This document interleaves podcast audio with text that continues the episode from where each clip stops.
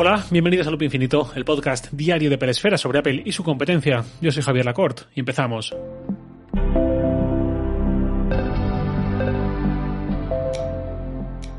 El jueves pasado por la noche, hora española, Apple anunció los resultados de su cuarto trimestre fiscal de 2021, que es el que corresponde a desde finales de junio, 26-27 creo que era, hasta finales de septiembre.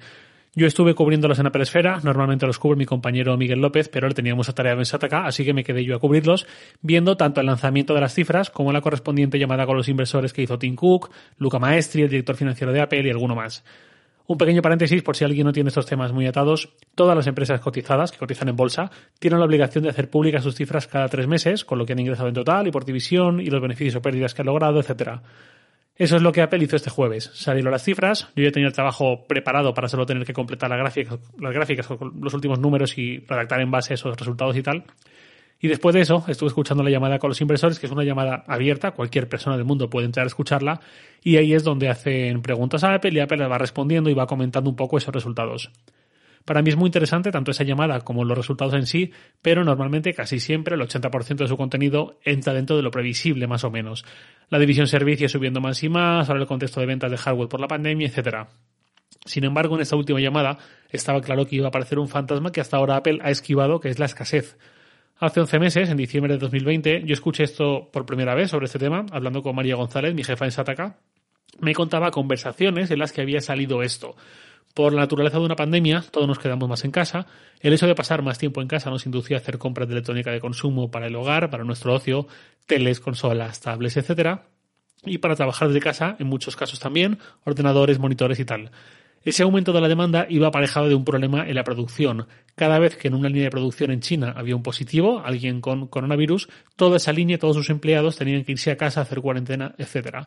Eso iba provocando un cuello de botella, no se tenía capacidad de seguir fabricando a la misma velocidad que crecía la demanda y de ahí empezamos a ver la escasez. Eh, por ejemplo, la PlayStation 5 es un ejemplo clarísimo. Hace justo un año que fue anunciada y sigue sin haber stock de forma continuada y razonable. Ha pasado un año y es un producto de Sony, que es uno de los gigantes de la electrónica de consumo a nivel mundial.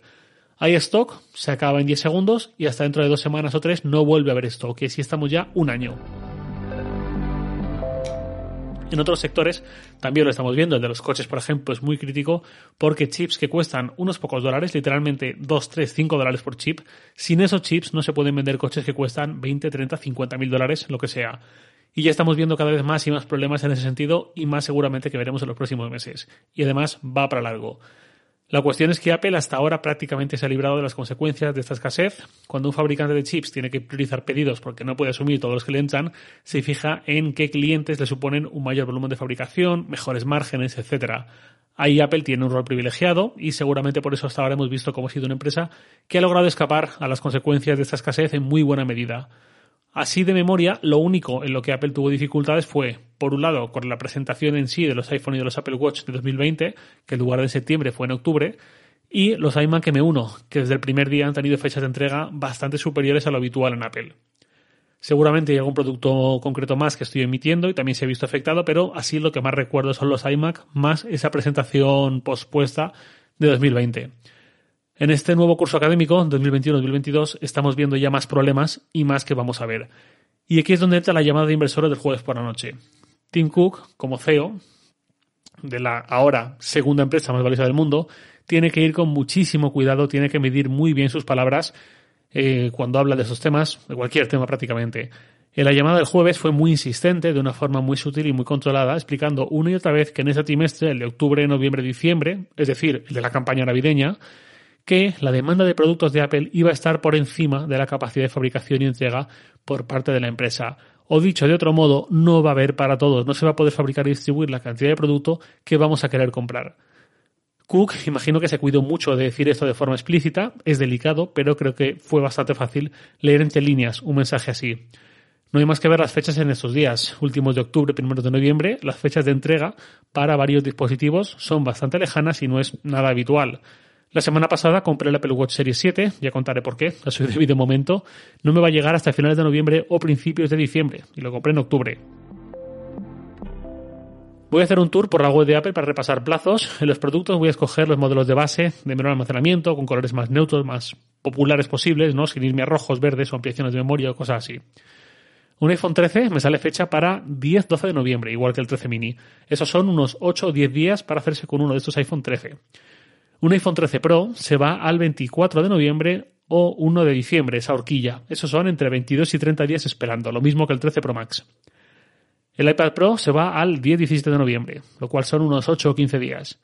iPad Air se va al 17-24 de noviembre, que ya son 15-22 días.